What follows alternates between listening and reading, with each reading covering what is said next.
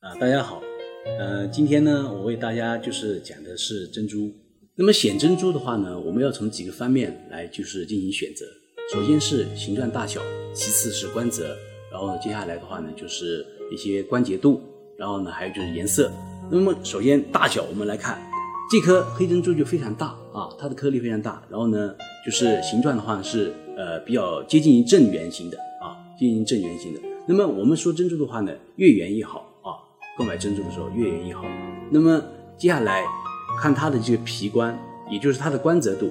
光泽度的话呢，我们看到这两颗就是小小的缅甸珠的话，它的光泽就非常好。那么如果人对着这个珍珠，可以就是能把自己的脸照出来掉，整个相貌照出来掉，这种珍珠就是属于啊光泽度非常好的珍珠。那么这些也是鉴别珍珠一个非常重要的一个因素啊，非常重要的一个因素。那么呃接下来就是瑕疵，我们看到这颗珍珠，它背面就有一个小凹坑。然后呢，形状的话呢，也有点就是不规则啊，它不是正圆的。那么这个小凹坑的话，就代表了它的瑕疵。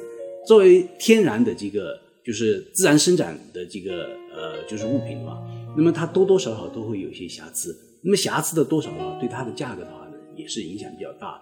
那另外的一个因素就是什么呢？啊，就是颜色。我们看到了，我今天拿过来这些样品的话呢。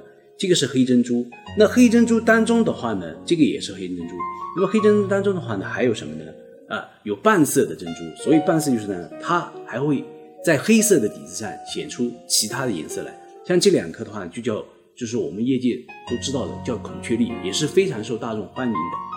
它是有呃在黑色的底子上有绿色的半色，还有晕彩啊。那么这个就是属于啊非常好的黑珍珠当中的一个孔雀绿啊。那么我们再来看，这个就是它金色珍珠。金色珍珠呢要分浓淡。那么目前最好的就是比较浓艳的，就是产在菲律宾啊。那么这颗珠子的话呢，是从缅甸拿过来的啊。呃，像这个的话呢就比较浓艳一些，然后呢它的皮光啊各方面也比较好一些。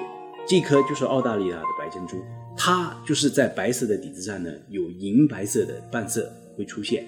那么这种的话呢，它的光泽度的话非常好。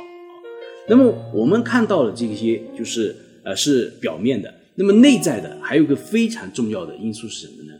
珍珠它的光泽度要好的话，一定是生长孕育期足够，才可能就是代表它的皮光就是光泽的话才会好。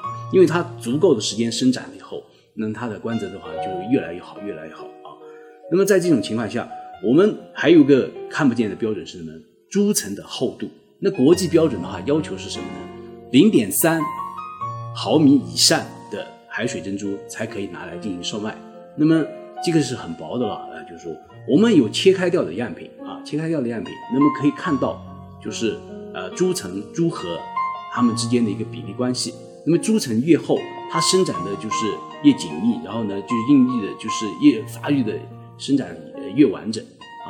那么它的皮冠也就会越好啊。那从我个人的角度来说的话呢，选择珍珠的时候最重要的一一个因素，从我个人来说啊，那么就是啊光泽度一定要好。不管你就是形状不好的珍珠也好，还是形状圆的珍珠也好，那只要你光泽度好，那么佩戴起来的话呢，都是非常出彩的。